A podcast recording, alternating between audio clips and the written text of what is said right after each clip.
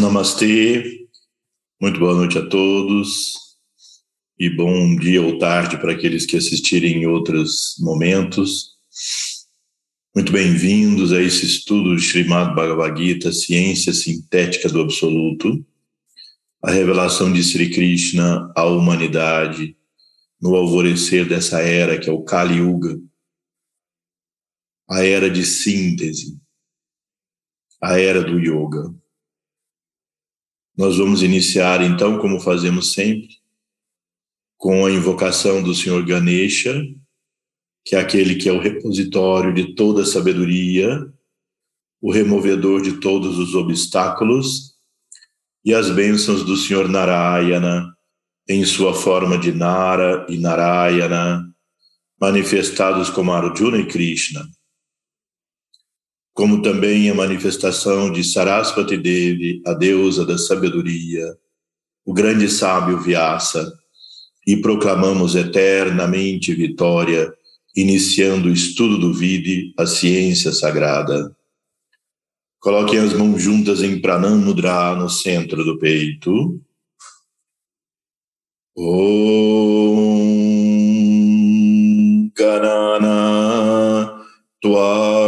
पतिगुं हवामहे कविं कवीनम् उपमश्रवस्तमम् ज्येष्ठराजम् ब्रह्मणा ब्रह्मणस्पत अनशृम्वम्नुति विसीदसादनम् ॐ श्रीमम् महागणपतये नमः Om Namaste Naradevaya Namo Narayanaya Cha Badariva Nanataya Yoginam Pataye Namaha Narayanam Namaskritya Naram Chaiva Narotamam Devim Sarasvatim Vyasham tato jayamudiraye Naranarayana jatau. Jagata istista ististau Shuddha sankalpanatau. Chavande Krishna Arjunau Sara Om. Namaste. Então, nós estamos estudando agora o capítulo 15 da Gita, de acordo com a versão trazida pela Shuddha Dharma Mandalam, revelado pelos mestres da Shuddha Dharma. No ano de 1917, eles publicaram a versão da Gita em sânscrito na Índia, com 26 capítulos e 745 versos considerando que essa é a versão trazida das grutas do Himalaia e que estava de posse de alguns membros de elevado grau dentro da tradição da Shuddha Mandalam, e aí então foi publicado ao mundo e depois traduzido para o inglês, o espanhol e o português. Nós vamos então ver agora, nesse capítulo, nós estamos estudando a natureza do Supremo da meta suprema. Isso é muito importante nós entendermos. É preciso que nós tenhamos sempre um alvo, onde nós queremos chegar. Nós precisamos ter sempre um ponto de vista sobre a vida. De acordo com esse bhava, ou ponto de vista que nós temos sobre a vida, isso vai induzir as motivações que nós temos. Nós já temos falado isso em outros momentos. Vamos relembrar alguns aspectos. Nós podemos ter um ponto de vista que eu chamaria de egocêntrico ateísta. Pode ser que não seja assim que a pessoa verbalize, o modo que ela vê o mundo, o modo que ela vê as coisas. Mas o egocêntrico ateísta é aquele que acredita que a natureza o universo não tem uma consciência por trás, não há um Deus, não há uma consciência compenetrando e sustentando. O universo é um acidente de ações físicas e químicas. E o universo existe para satisfazê-lo. O objetivo é realizar os seus desejos. Os outros são instrumentos da realização dos seus desejos ou de aversão, ou de indiferença. Essa visão do mundo é altamente destrutiva. Porque aí nós passamos a encarar o universo, os demais seres, com um caráter predador. Os outros passam a ser objetos do nosso uso. Nós podemos ter uma visão também naturalista, ateísta, porém não egocêntrica. Tem pessoas, muitas, que, digamos, vivem de uma forma que o universo é um todo orgânico, acreditam muito na ecologia, acreditam muito na organização da interdependência do universo, acreditam muito nas leis cósmicas, mas não partem do princípio de que existe uma inteligência consciente, que isso seria uma redundância dizer inteligência consciente, por trás dessa ordem cósmica. Acreditam na organização do universo pela ecologia. E não se veem como centro das coisas. Essa é uma visão respeitosa da natureza, é uma visão respeitosa da interdependência, e ainda que não tenha Deus como seu objeto de busca, mas traz uma visão naturalista e respeitosa de um todo orgânico. Essa é uma visão mais avançada. Se a pessoa tem essa visão, a vida dela se conduz para reagir de acordo com essa visão. A interpretação do mundo e o modo de atuar estão de acordo com esse ponto de vista. Claro que não vamos entrar em todos os detalhes disso, porque esse é um tema bastante interessante, mas nós podemos ter um ponto de vista também teísta, acreditar na existência de Deus. Mas eu chamaria esse ponto de vista de egocêntrico teísta. A pessoa se vê como centro das coisas, mesmo não dizendo, não verbalizando, mas ela vive coerente com esse modo de pensar. Deus existe, mas Deus a orbita. Deus existe com a intenção de satisfazer os seus desejos. Deus está constantemente empenhado em resolver seus problemas, os meus, daquele que pensa assim. Deus está sempre ali disposto a proteger, cuidar, ajudar. E muitas vezes quando o Deus daquela religião não satisfaz os desejos daquela pessoa, ele vai em busca de outra seita que possa trazer um Deus que prometa mais milagres e mais realização pessoal. Eu diria que essa também é uma visão destrutiva, porque ela separa as pessoas, divide por seitas, por ordens conflitos.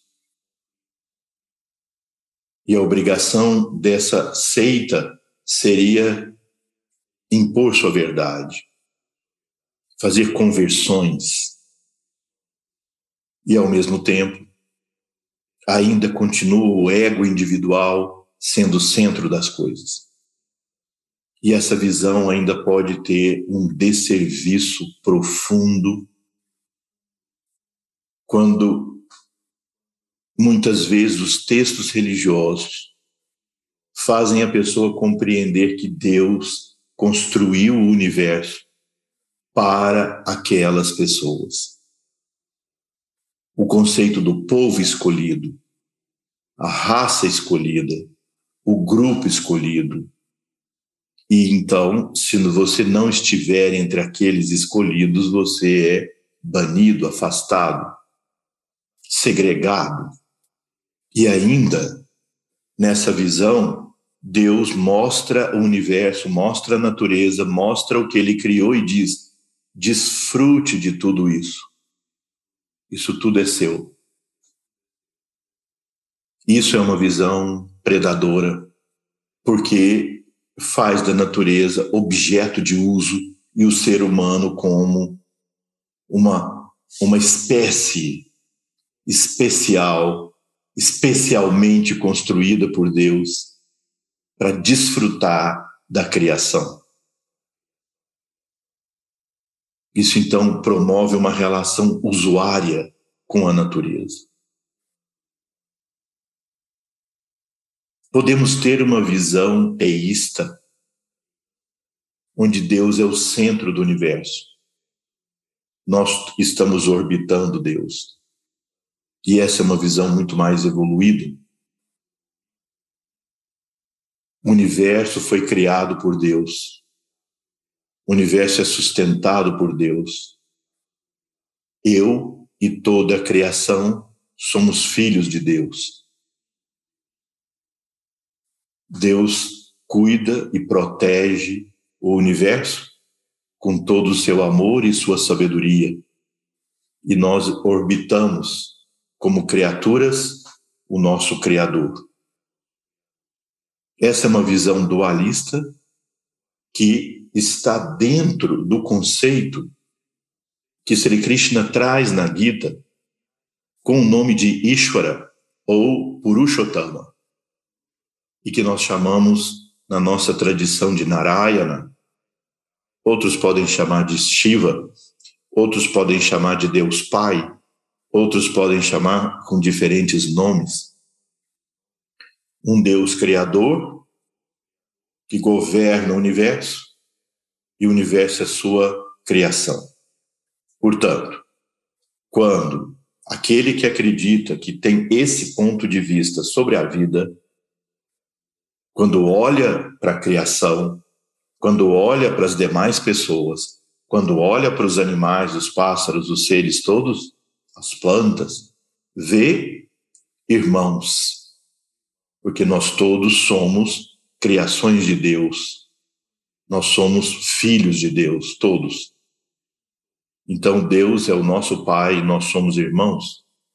Isso já cria um sentimento fraterno. Já cria um sentimento de maior respeito, cria um sentimento de maior preservação, de unidade, sob a luz divina. Criador e criatura.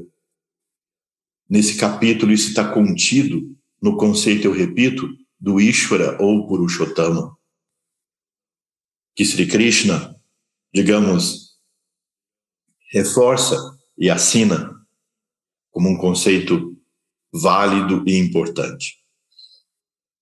Mas Sri Krishna traz o conceito de que esse Ishvara ou Purushottama é o Senhor de todos, o Deus de todos, que se manifesta periodicamente através dos seus avataras ou encarnações divinas.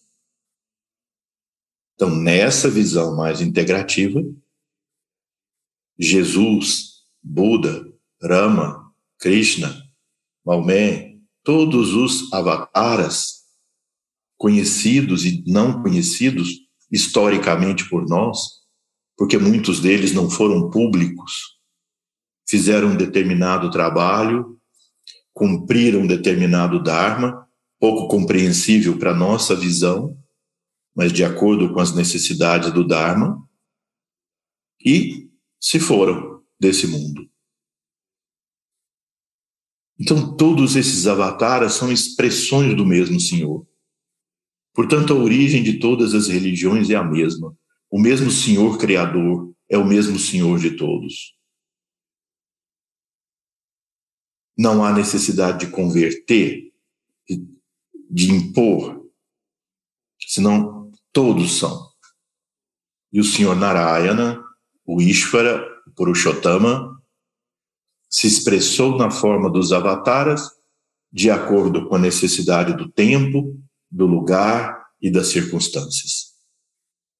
Há uma verdade só, expressa de diferentes maneiras. Portanto, todos somos filhos de Deus, nenhum povo escolhido especialmente. Todos somos filhos de Deus, todos estamos debaixo da mesma criação, da mesma da mesma compaixão e sabedoria do Supremo Senhor. Podemos ter uma outra visão, que eu diria transcende essa visão de acordo com a autoridade de Sri Krishna.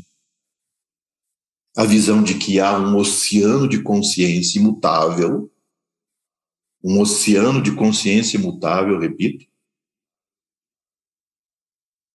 que permeia e compenetra como antaryami ou como onipresente uma matéria constantemente em movimento. E a matéria serve de expressão dos atributos do imutável. Essa visão, nessa visão, eu e você não somos irmãos. Eu e você somos a expressão do jogo de consciência e substância. Paramatma se expressando por meio da Prakriti. A Prakriti sendo de instrumento. Assim, a diferença entre Narayana, o Senhor Supremo, nós e uma pedra é apenas, se isso for pouco, o grau de transparência da matéria para a expressão da consciência.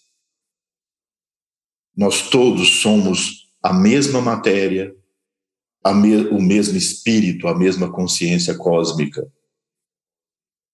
Mas a matéria se expressa em diferentes graus de densidade. Em nós, a densidade opaca impede toda a expressão da luz numa pedra mais opaca e num deva, num ser divino, mais transparente. Evolução é tornar a matéria mais e mais e mais transparente para expressar mais e mais e mais os atributos do átomo.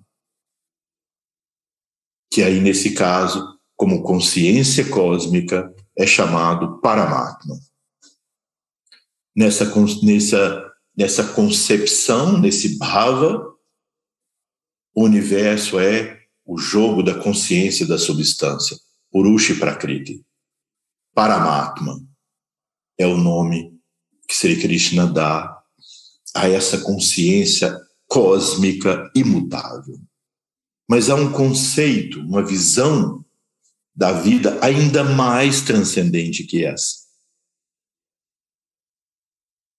Na qual Purusha, ou Atma, ou Paramatma, ou consciência cósmica e Prakriti não são duas coisas que se interagem simplesmente. Que interagem. Elas são uma coisa só.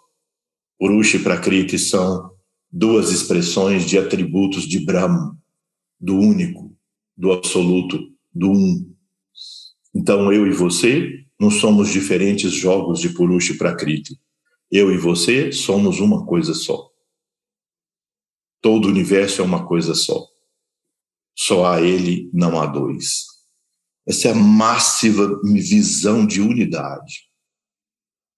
Portanto, Brahma, Paramatma, Purushottama, ou Narayana, ou Ishvara aqui nós estamos, E aí, Sri Krishna nos induz, nos leva, nos estimula a ter essa visão unicista, unitiva, na qual as três visões colocadas por último são aquelas mais próximas da verdade, aquelas mais integrativas, mais unitivas, aquelas que podem trazer para nós felicidade, aquela que pode trazer para nós a resolução da nossa angústia existencial.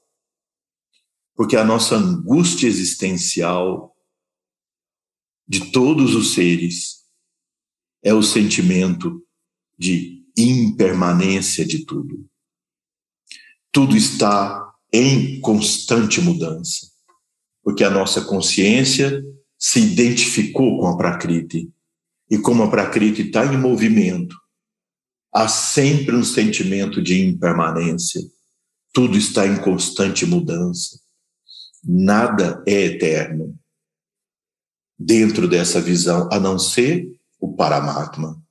Mas nós, como seres limitados, individuais, quando olhamos para o universo, nós só vemos impermanência.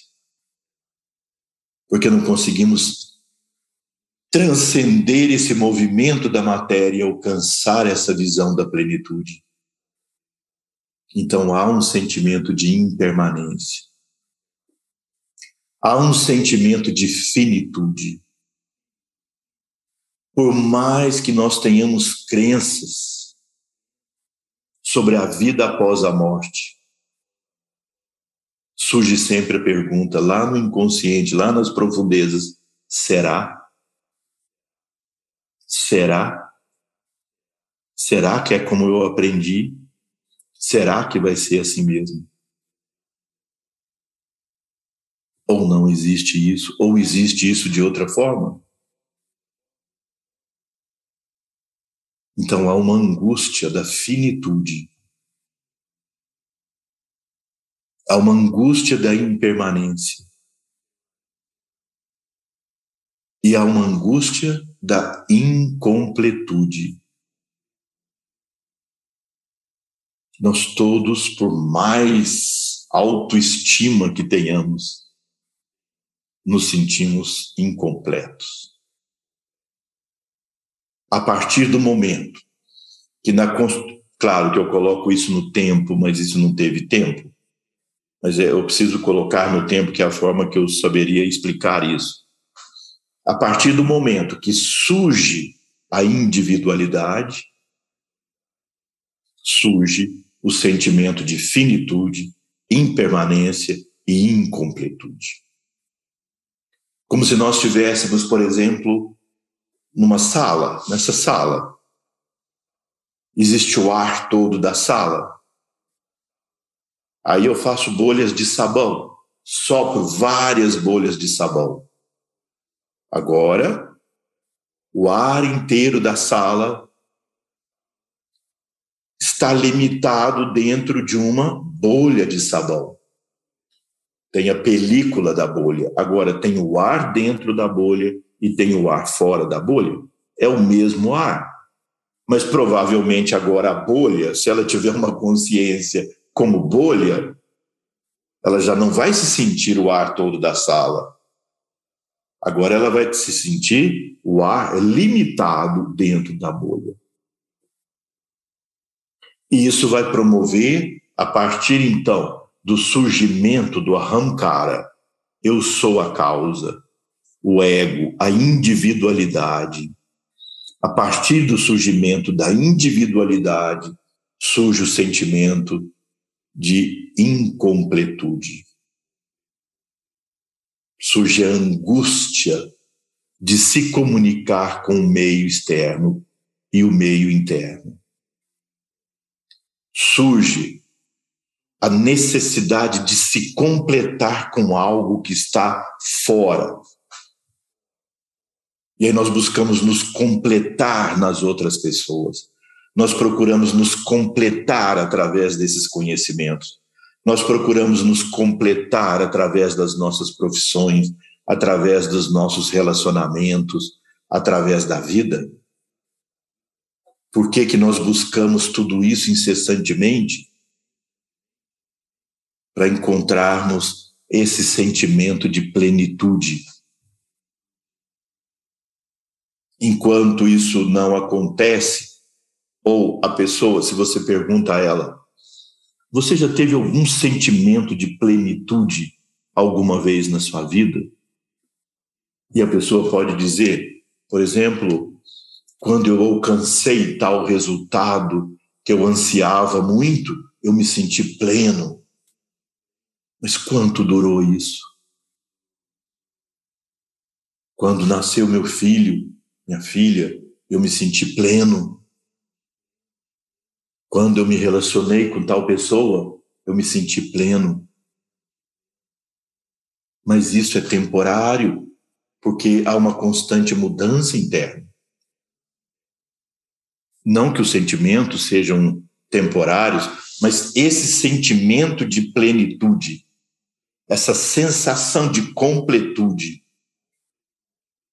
nesse estado que nós vivemos,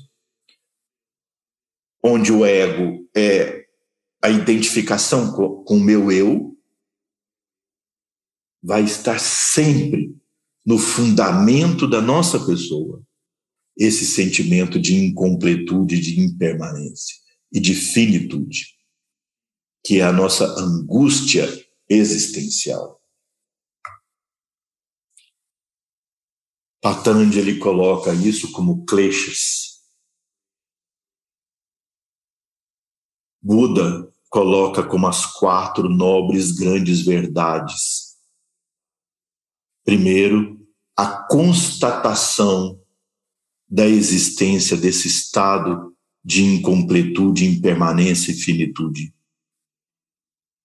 que gera angústia existencial. nesses estudos tem sido, é, para mim, mais é, apta, mais adequada, ou mais adequadas as palavras angústia existencial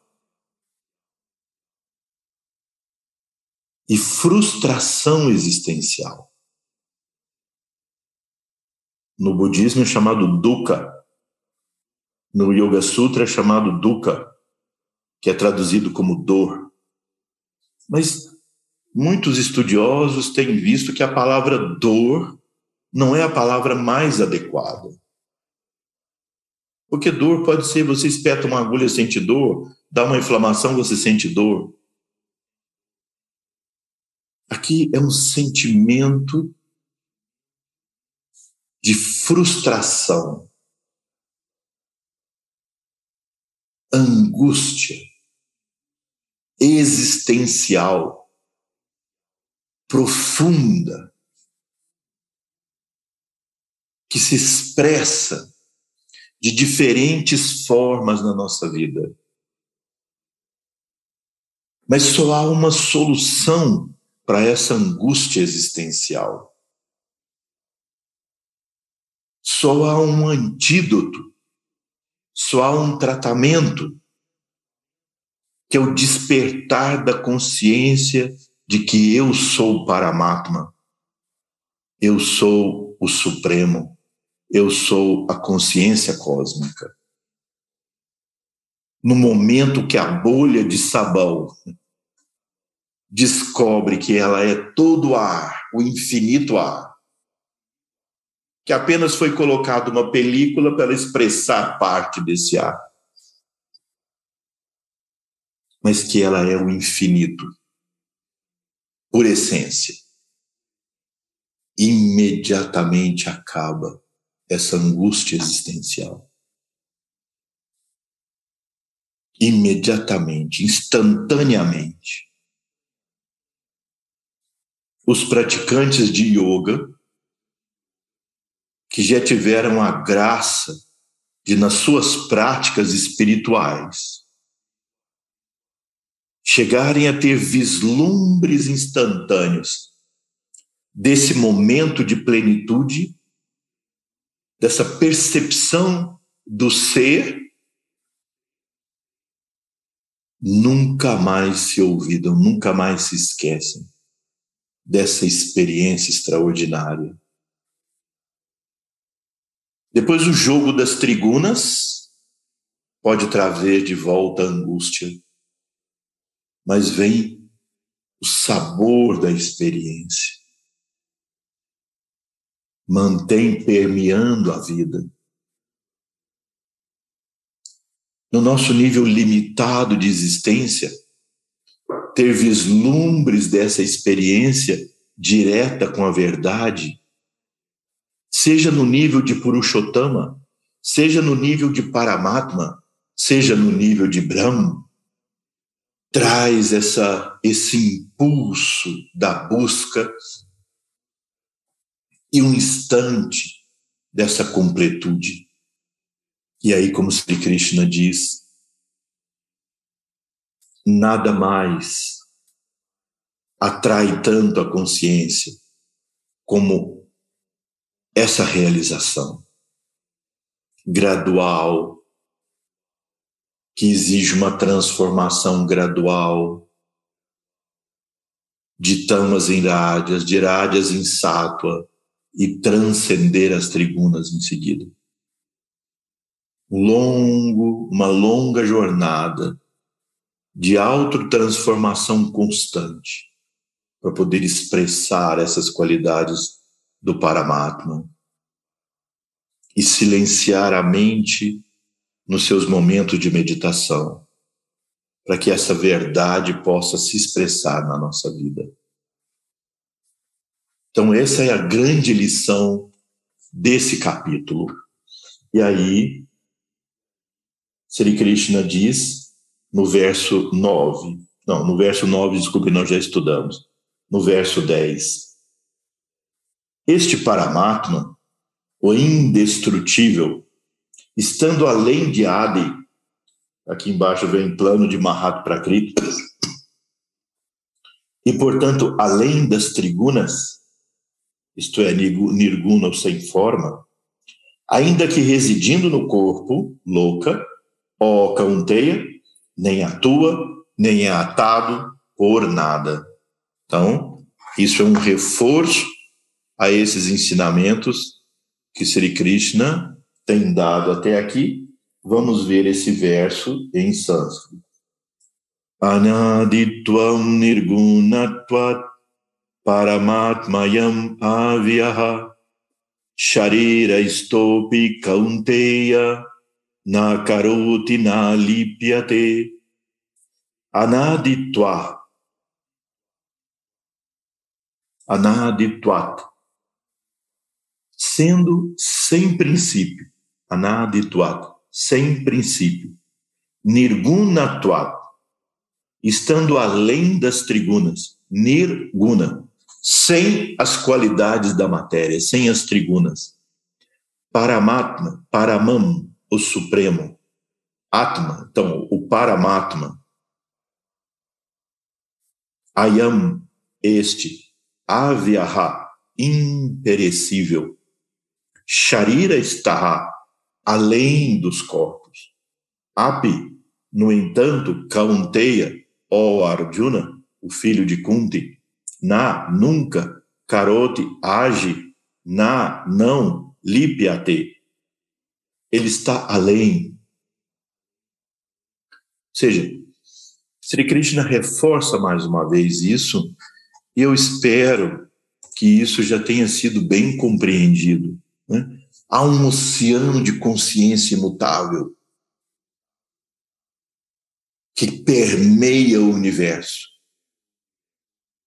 Mas não se refere a um Deus que atua, no sentido daquele que manipula o universo. Não. O universo funciona por si, por inexoráveis, inexoráveis leis de causa e efeito.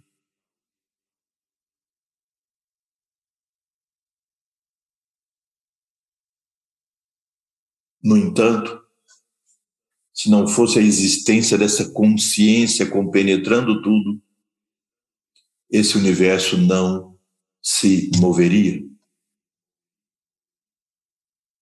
O universo é a expressão dessa consciência cósmica, porém ele não atua diretamente. Então aqui Sri Krishna reforça esse conceito. O universo funciona por si mesmo. O universo é um sistema inexorável de causas e efeitos. Você é o produto de si mesmo. Você constrói o seu destino. Com seus desejos, com suas emoções, com suas ações, com seus pensamentos, então o universo se resolve em si mesmo. Não necessita de um Deus interventor. Não há Deus que te julgue. Não há um Deus que fica observando o que você faz, deixa de fazer, pensa, deixa de pensar, interferindo e manipulando a sua vida, com sua permissão ou sem o universo funciona. Ele só compenetra e não é afetado. Não atua e não é afetado.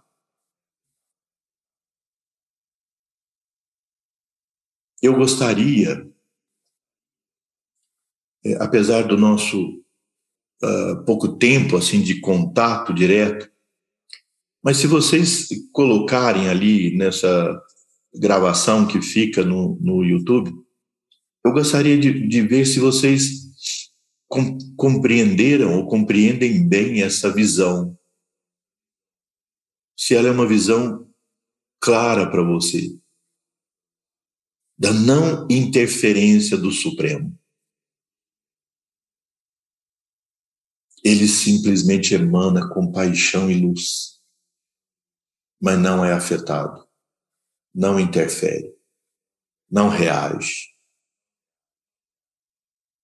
como para a máquina.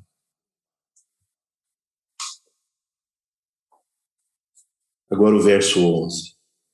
Sendo a Prakriti, matéria, governada por mim, faço surgir nela a criação móvel e imóvel, ó Kaunteya. E como resultado disso, o processo sansárico mundanal segue seu curso. Então vamos ver aqui. Mayadhyakshena prakriti suyate sacharacharam hetunanena kaunteya jagat viparivartate Maya, por mim. Adi Kshena, por minha direção. Adi akshena. Adi akshena significa por minha direção. Prakriti, a matéria, suyate, promove ou produz os seres. Sa, ambos. Chara, acharam. Chara, acharam significa os seres animados e inanimados. Digamos, os seres que têm vida orgânica e aqueles que são chamados inanimados, minerais. Então, vegetais, animais são seres animados, onde o prana influencia, gerando a vida na forma vegetal, animal e assim por diante. E os inanimados são é, é o reino mineral. Chara acharam, reduna, razão, Anena, este, Kaunteya, ó Arjuna, filho de Kunti, Jagat, o processo do mundo, Viparivarte, continua suas mudanças. Aqui veja, é, o, o, texto da, da Mandalam, mesmo em inglês, fez uma tradução, eu diria para vocês, eu não, que não seria muito bonita, que não é muito bonita, diz Toda vez que ele vai falar de Jagat ou Sansara, traduz como processo sansárico mundanal. Não fica bonito isso, porque não é sans, processo sansárico mundanal. É o Jagat, é o processo do mundo, é o processo do universo. é a manifestação cósmica, Jagat ou Samsara. Já que tem a palavra samsárico, não é só desse mundo, mundanal, é cósmico, é universal. Talvez então o processo samsárico universal ou o processo do universo. Então, não é?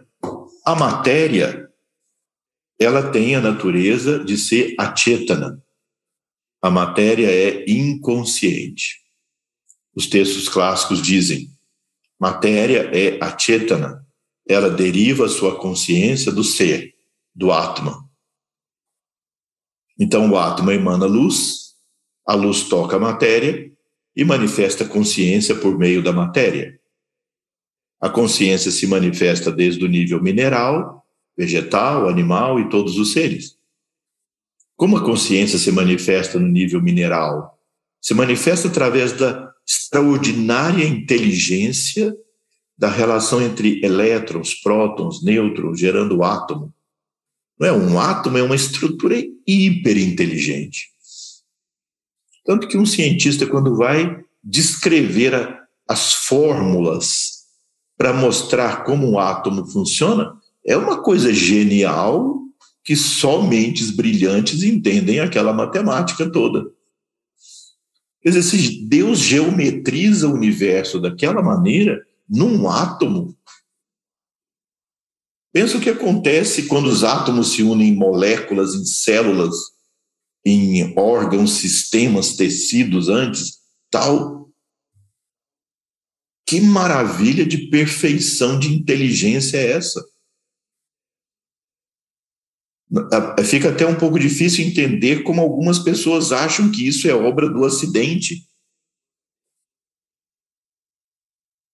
Há muitos anos eu vi uma pesquisa de matemáticos né, tentando mostrar qual é a probabilidade matemática da vida ter surgido na Terra por obra do acaso, como nós estudamos no colégio, na escola uh, primária, que ali havia uma sopa de carbonos, hidrogênios, nitrogênio, oxigênio, enxofre no ar, raios, trovões, tal. E aquilo, depois de milhões de anos, acidentalmente foi se organizando na fórmula na forma de uma molécula de vida, um RNA, um DNA. Qual a possibilidade da vida ter surgido na Terra por acidente? Os cientistas calcularam que é a mesma possibilidade de um furacão passar por um ferro velho e produzir um Boeing 707 capaz de voar. Na época, é tão antigo isso, era um Boeing 707. Ou seja, a possibilidade é nenhuma. A vida não tem como ter surgido na Terra por acidente de reações químicas, assim, sem uma inteligência por trás organizando isso. Então, nós todos partimos de uma visão vitalista. Há uma energia vital e inteligente permeando o universo. Ela agrega matéria que por si não tem vida própria e gera toda essa perfeição que é a vida. Por isso, todas as formas de medicina tradicionais, elas são vitalistas. Se você adota um desses sistemas tradicionais de prática médica, de práticas voltadas para a saúde, como o Ayurveda, a medicina chinesa, a homeopatia mesmo, todos esses sistemas tradicionais e você não adotar o conceito do princípio vital por trás, organizando a vida e gerando vida,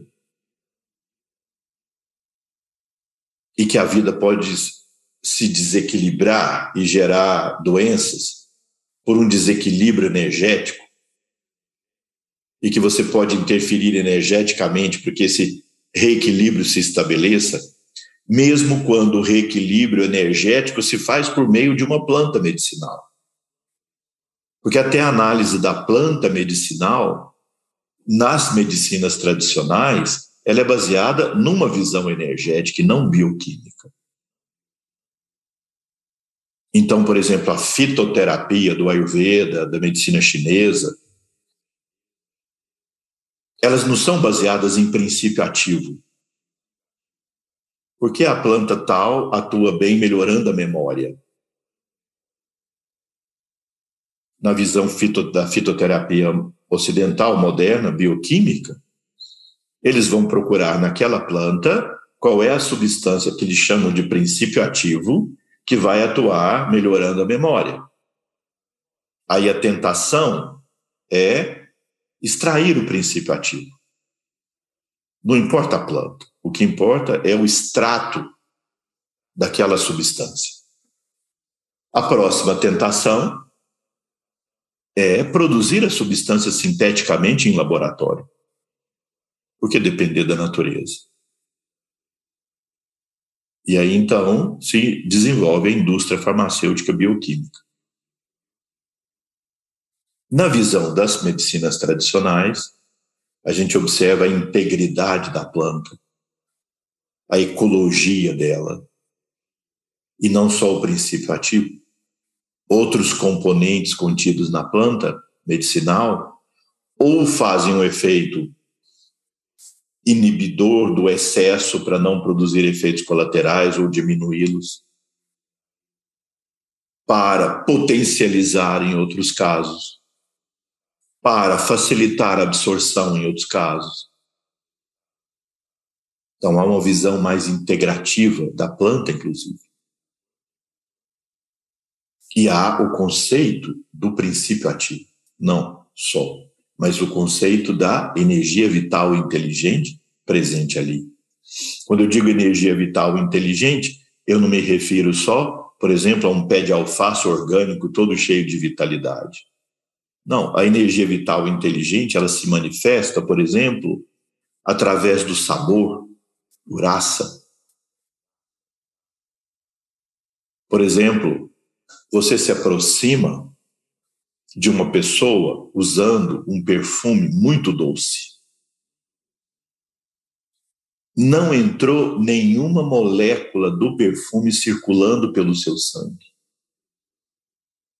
No entanto, você fica salivando.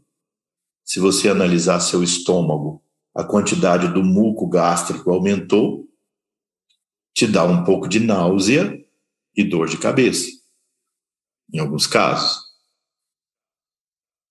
sem ter nenhuma molécula do perfume entrado na sua circulação e gerado um efeito farmacológico. Claro que entrou na mucosa nasal para poder você perceber o, o, o cheiro, o perfume. Mas não há concentração de princípio ativo circulando. O que é que estimulou a parótida a produzir mais saliva? O que é que, o que, é que estimulou a, a, as glândulas do estômago produzirem mais muco? O que é que estimulou te dar náusea e outras alterações orgânicas? Então, é um princípio mais energético do que propriamente físico, mais por transmissão de informação do que pela presença de uma substância química circulando. Então, são outros pontos de vista sobre a atuação de medicamentos, de alimentos, etc. Por isso, as medicinas vitalistas, naturais, elas se afastam dessa visão puramente bioquímica que hoje rege as formas de saúde reinantes. Tanto que as pessoas me procuram muitas vezes na consulta e elas não me dizem mais assim. Eu vim aqui porque eu tenho uma tristeza crônica. Eu vim aqui porque eu estou me sentindo frustrado. Quando ela traz um problema psicológico, ela já chega para mim dizendo: Olha, eu vim aqui porque eu estou com deficiência de serotonina ela já traz a, a realização química do que está acontecendo com ela. De tal ponto é a visão reducionista, bioquímica. que a gente parte como se fosse um princípio de que assim como o fígado secreta bile, o cérebro secreta uma pessoa.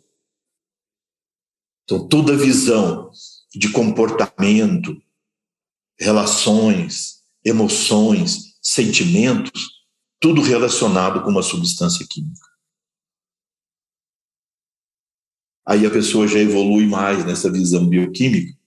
Aí ela chega e não diz só assim: olha, eu vim aqui porque eu estou com deficiência de serotonina. Não, ela já traz solução.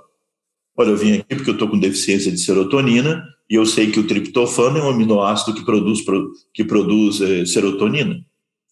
Então me dá logo uma planta que já tem serotonina, que tem triptofano. E depois a pessoa já evoluiu mais nessa visão bioquímica ainda e já chega e fala: olha, eu sei que o selênio é um elemento que forma a, o triptofano e que vai formar a serotonina. Então, eu sei que a castanha do Pará tem bastante selênio. E a pessoa come um saco de castanha do Pará e continua triste. Então, essa visão puramente bioquímica acaba sendo um desserviço a vida das pessoas. Porque a gente deixa de encarar nossas limitações emocionais, afetivas, sentimentais, de relações conosco mesmo e com os demais, e achamos que aquele comprimido tal, aquela cápsula tal, aquele suplemento tal, vai resolver o meu problema existencial, de tristeza, ou de excitação, ou disso ou daquilo. E ainda, muitas pessoas que advogam essa visão misturam isso com uma visão naturalista da medicina chinesa, ou do Ayurveda, ou de outra, outra visão dessa, desse tipo, e elas não têm nenhuma relação direta. de tal forma que hoje as pessoas muitas vezes se sentam para comer no almoço, no jantar, e elas não comem comida mais. Elas comem um, liofilizado de aminoácidos misturado ali com 10 cápsulas de diferentes suplementos e dizem estar alimentadas. Isso é uma distorção da visão da vida. E por que, que eu cheguei nisso aqui nessa reunião da Gita? Porque Sri Krishna está mostrando a matéria não gera consciência por si? É claro. Qual é a função do cérebro nessa visão? O cérebro é o rádio, não é a pessoa? muitos dos nossos alunos já ouviram, não sei por que eu dou esse exemplo, assim, que me veio mais naquele momento, mas você tem a Orquestra Sinfônica de Londres, por exemplo, tocando no seu rádio, ao vivo. Você não vai dissecar o rádio procurando a Orquestra Sinfônica? Ela não está ali? É claro que se você dissecar o rádio, você vai encontrar uma série de alterações químicas, físicas, elétricas no rádio. Mas você vai poder atribuir a essas reações a origem da orquestra sinfônica? Sem dúvida que a qualidade do rádio vai interferir na transmissão. Se você tiver aqui um radinho de pilhas daqueles antigos que fazem mais ruído do que música, depois um melhor, um melhor, e no fim um rádio todo digital, estéreo, laser, tudo que, que tiver de mais tecnológico, é claro que esse rádio tecnológico assim, ele vai transmitir a onda que vem da, da, da fonte de transmissão com muito mais perfeição do que esse radinho todo cheio de ruído. Então, é claro que nutrir o cérebro, alimentar o cérebro, dar medicamentos para o cérebro, fazer o cérebro dormir o suficiente, dar distrações para o cérebro, descansar a mente, trabalhar, concentrar-se, exercitar o cérebro. Tá tudo bem? É fundamental, Mas eu tenho que entender que esse é o rádio, não é a pessoa. A pessoa está além, está por trás. Nessa visão, a pessoa existe sem o cérebro.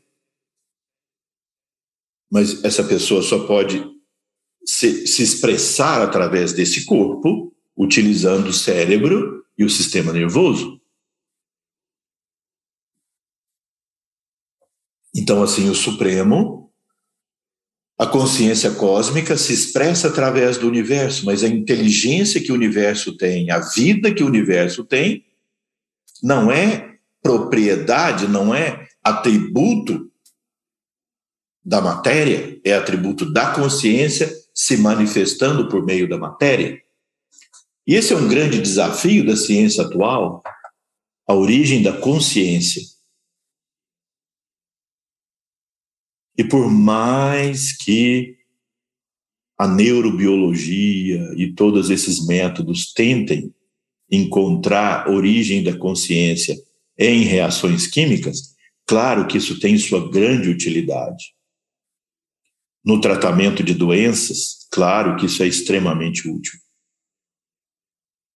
à medida em que o cérebro vai se tornando doente, com atrofia, com lesões, com deficiências, vai surgindo um, uma pessoa até artificial, não é isso? A alma está ali por trás, mas ela não se expressa mais através daquela consciência, daquela pessoa pelos distúrbios do aparelho, do equipamento, já não há comunicação e aí surge uma criatura neurológica ali, se podemos dizer assim. E quem sabe, à medida que a neurobiologia se desenvolve, nós podemos chegar a curar isso, que é extraordinário. mas é preciso ter sempre consciência de que a consciência não é resultado só do cérebro, ele é só o rádio. Bem, então é isso, né? Narayana, o Senhor eh, Paramatma, governa a matéria, mas não atuando diretamente. A pura presença promove a manifestação. Depois vem o verso 12. As pessoas carentes de conhecimento átmico me consideram somente como manifestado, ignorando que eu também sou imanifestado, não reconhecendo meu estado transcendente, eterno e insuperável. Então vamos ver esse verso avyaktam vyaktim apanam manyante mam abudayaha param bhavam ajananto mama vyayam anutamam avyaktam a palavra vyakta significa manifestado. Vyakta é manifestação. Avyakta e manifestado. Aquilo que não se manifestou por meio da matéria. Avyaktam, vyaktim. Vyaktim é vyakta, manifestado. Então, o imanifestado, que é o Paramatma, o manifestado, que é Purushottama Narayana ou Ishvara.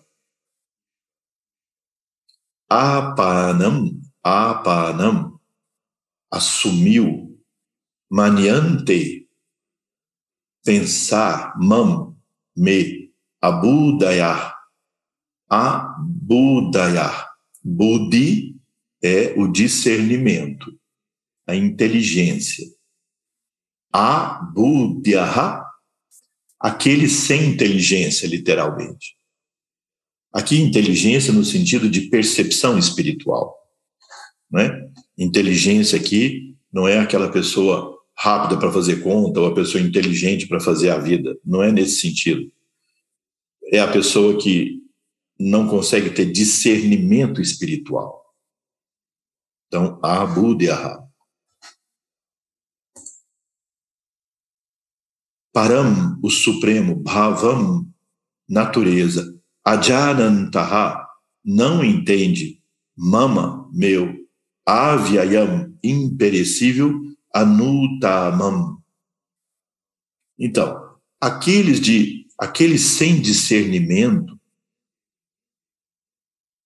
não conseguem me perceber como o supremo como transcendente, como imanifestado. Nesse verso, Ramanujacharya, fazendo o seu comentário do Baixa, ele coloca sobre um aspecto que, na maneira com que a Shura traduziu, é, não leva a essa percepção.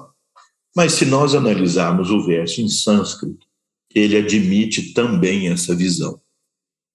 Aqui Sri Krishna está dizendo assim, sob uma das chaves da interpretação desse verso. Que as pessoas olham para ele, Krishna, e veem somente a pessoa de Krishna, o príncipe, a história daquele ser humano espiritual, grandioso, mas o ser humano. O príncipe que estava ali no campo de batalha, que era o professor, o mestre de Arjuna dos Pandavas. Duryodhana, por exemplo, vocês se lembram dele, o general dos Kauravas? Via em Krishna sempre o príncipe, regente, o rei, na verdade, o rei, um, dos reis daquele feudo, uma pessoa com inteligência, sabedoria, um conselheiro, mas nada mais. Em outro verso da Gita, Sri Krishna diz: Eu me manifesto com forma no mundo. E as pessoas não me conhecem como o transcendente. Jesus, a mesma coisa. Enquanto Jesus viveu historicamente nesse mundo, quantas pessoas de fato o reconheceram como divino? Alguns podem ter reconhecido como líder espiritual, alguns podem ter reconhecido até como líder político, alguns podem ter reconhecido de diferentes formas, mas quantos ouviram como Deus encarnado? Pouquíssimos. Assim também em relação ao Senhor Krishna. Então, aqui, uma das maneiras de interpretar esse verso, Sri Krishna está dizendo, assim como Sri Ramanujacharya nos trouxe, as pessoas não me veem como o Senhor do Universo, não me veem como o, o, o, o imanifestado e o transcendente, me veem como esse rei aqui no campo de batalha. Essas pessoas que não têm discernimento espiritual,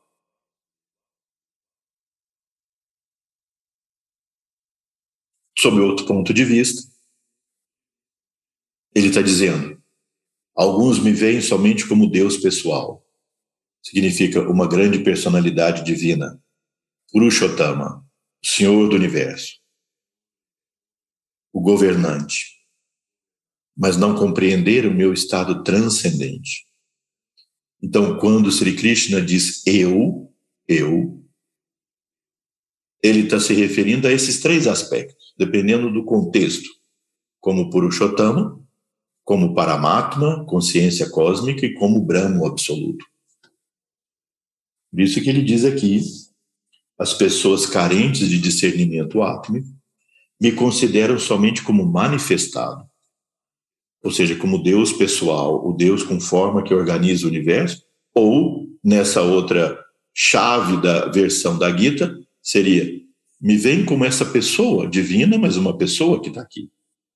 Ignorando que eu também sou imanifestado, não reconhecendo meu estado transcendente, eterno e insuperável.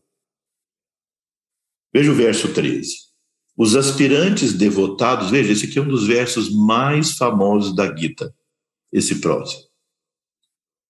Os aspirantes devotados aos devas, aos meus aspectos, a eles vão. Os que veneram aos manes, a eles chegam.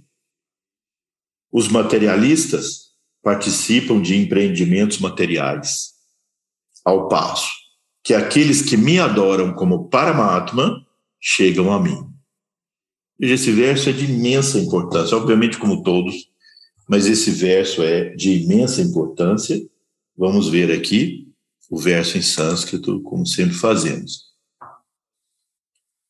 Yanti deva vrata devam pitrim yanti pitrivatraha bhutani yanti bhuteja yanti. Madhya janopimam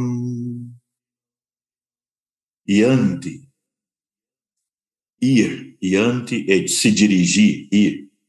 Deva vrata, aqueles que vão, vrata é adoração, reverência. Aqueles que são devotos e reverentes aos devas, o que são devas? São seres celestiais. A palavra deva vem da raiz sânscrita div, que significa brilhar. Os devas são seres de luz. Nos Vedas, os devas representam forças da natureza. Mas os devas, em resumo, para nossa visão ocidental, seriam seres de luz. Então, Sri Krishna está dizendo aqui: se você reverenciar aos devas, você vai aos devas. Você se aproxima deles. Pitrim. Pitri são seus antepassados seus ancestrais, seus antecessores. Então, se você reverenciar aos seus antepassados, Pitrivrata, você vai até eles. Você se aproxima dos seus antepassados. Então, Sri Krishna não está negando algum benefício disso adorar os devas, você vai até eles. Mas é limitado. Você chega a diferentes deuses, aos seres de luz. Se você cultua seus antepassados, você vai até eles. Isso te liberta da ignorância existencial, dessa angústia existencial? Não. Te ajuda a reverenciar seus antepassados, te ajuda, quem sabe, a resolver vários problemas psicológicos, mas isso significar libertação, iluminação, realização, não.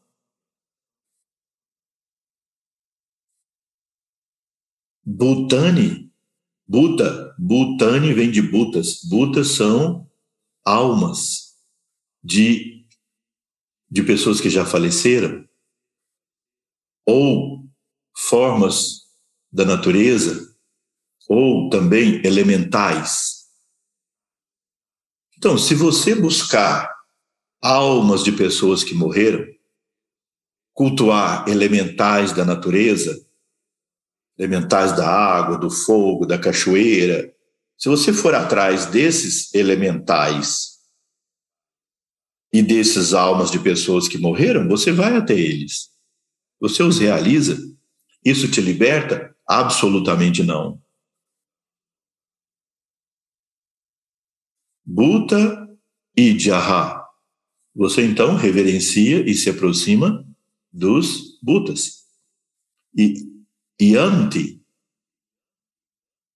Ir, Ma, meu, Yadinaha, devotos, chega a mim.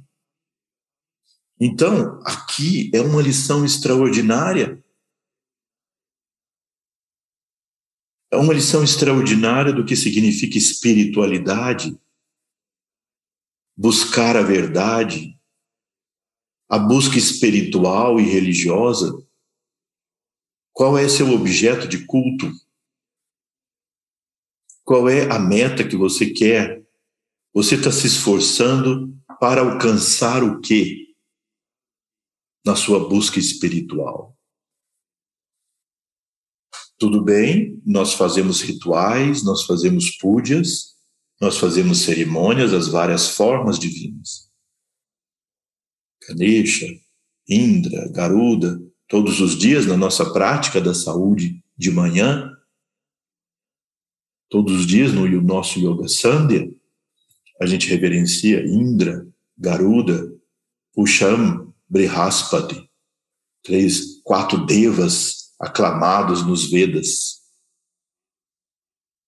Em seguida, nós, nós reverenciamos os iniciadores, os Kumaras, Dakshinamurti, Devapi, Chandabano, Akasha Bhairava,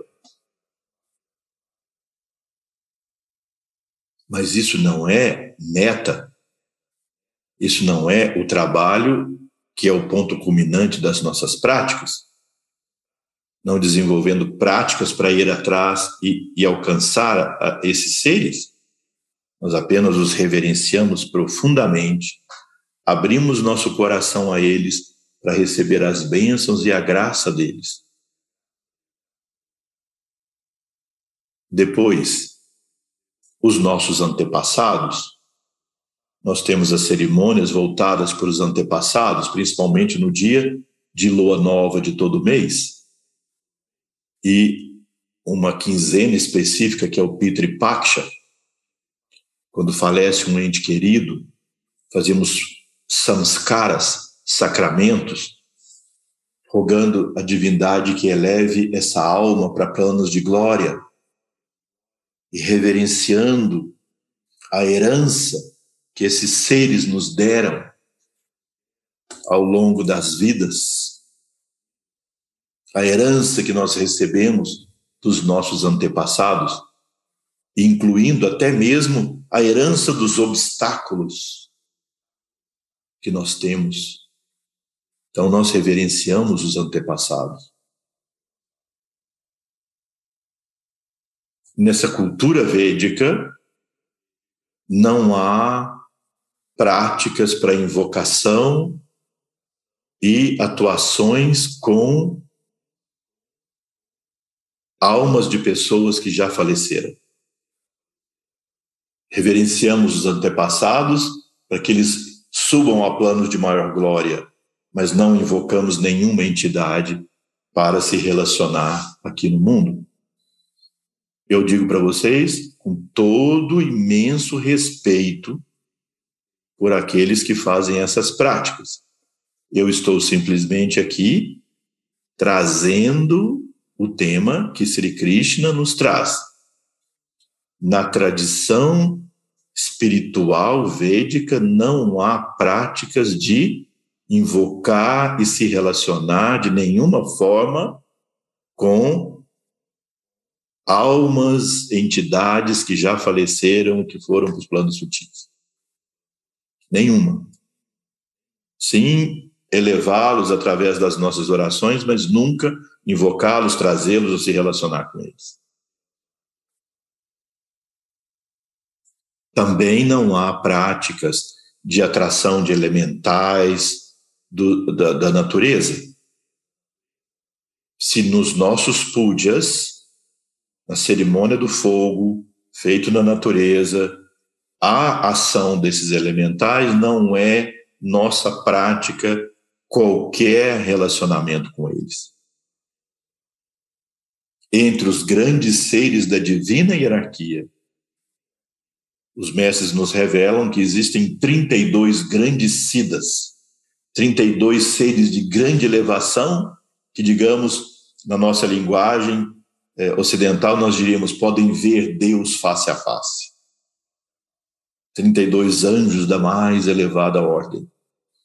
É dito que entre esses 32 anjos, dois deles, dois desses grandes siddhas, são responsáveis pela atuação, controle e atividade dos elementais. Mas não há nas nossas práticas nenhuma prática ligada à reverência, invocação, relacionamento com esses seres. Nós, inclusive, fazemos os, as práticas do, do que é o beber três goles de água, Marjanam, que é o, do, o toque nos doze pontos, Pranayama, para afastar essas formas de pensamento de naturezas negativas. E tem um momento que nós fazemos em todos os pujas tradicionais, o Ganda Puja, que nós tocamos o sino, tanto nas práticas da Sudha Dharma quanto das outras tradições, e pedimos que se afastem as entidades negativas presentes e que se aproximem as entidades espirituais. Mas não nos relacionamos com elas, é apenas para que haja essa composição da energia espiritual. Não fazemos práticas de relações com elementais, com nenhum desses seres, mas se você fizer, você vai até eles. E é o que acontece. Muita gente passa a vida fazendo essas práticas de fenômeno, usando substâncias, fazendo rituais, invocando entidades, passam a vida nisso. Qual é o grau de realização, de iluminação, de transcendência que isso traz? Na visão védica e no ensinamento Sri Krishna, não.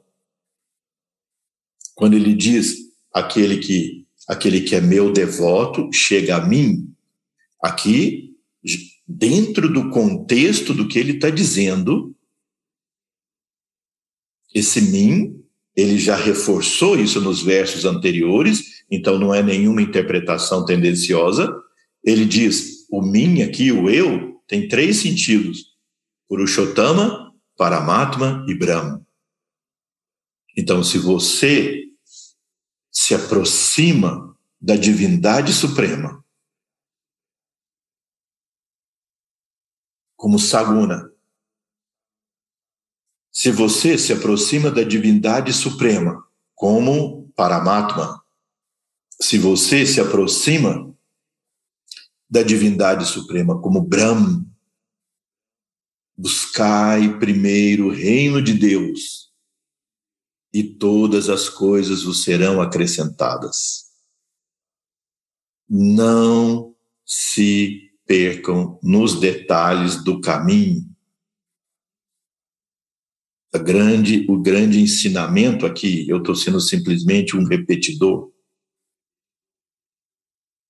Não se prendam nessas, nesses fenômenos do caminho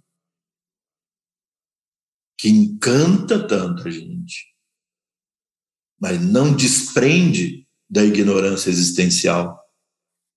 Busca o único Brahma, Ekam, e sua suprema Shakti. Pronto. Essa é a mensagem desse verso. E é um dos mais importantes. Então, repetindo.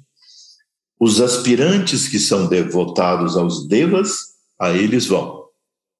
Os que veneram os manes, os antepassados, a eles chegam. Os materialistas participam de empreendimentos materiais. Bom, isso não está descrito aqui nesse verso. Aqui está descrito sobre butas, sobre almas de pessoas que morreram e sobre elementais. Ao passo que aqueles que me adoram como Paramatma chegam a mim. Então, aqui também no verso não está descrito como só o Paramatma, a essas manifestações ao Supremo. Então, estamos aí nos aproximando do nosso horário, já adiantamos um pouco alguns versos hoje, não é? E então, vamos encerrar. Agradeço a vocês aí a participação, a presença, mesmo aqueles, obviamente, que estão assistindo online, é, ou seja, gravado. lembrar a vocês que existe essa, essa gravação em áudio está presente também nesses pod, podcasts aí, não sei bem como é que chama isso, que você pode é, ver isso, ouvir isso, quando está dirigindo em algum lugar. Existe também essa gravação em áudio. E, e vocês podem ouvi-lo mesmo quando não podem ver assim a, a gravação do YouTube. Então, muito obrigado a todos. Na próxima quarta-feira, se Deus quiser, nós voltamos para continuar o estudo do Paramatma Dharma Gita de Sri Krishna, esse ensinamento tão importante, tão sagrado nas nossas vidas. Vamos fazer o mantra de encerramento. Kaina vacha manasendriyairva buddhyatmana va prakirti swabhavat karumyadyat sakalam parasmai narayanaye tisamarpayami Narayanaye Tisamarpayami. Tuameva matas Chapita Tuameva Tuameva bandus Chasaka Tuameva Tuameva vidya Dravirnam Tuameva Tuameva sarvam mama deva deva tvameva sarvam mama deva deva Shri Guru Bhyo Namaha. Hari Om. Namastê Boa noite a todos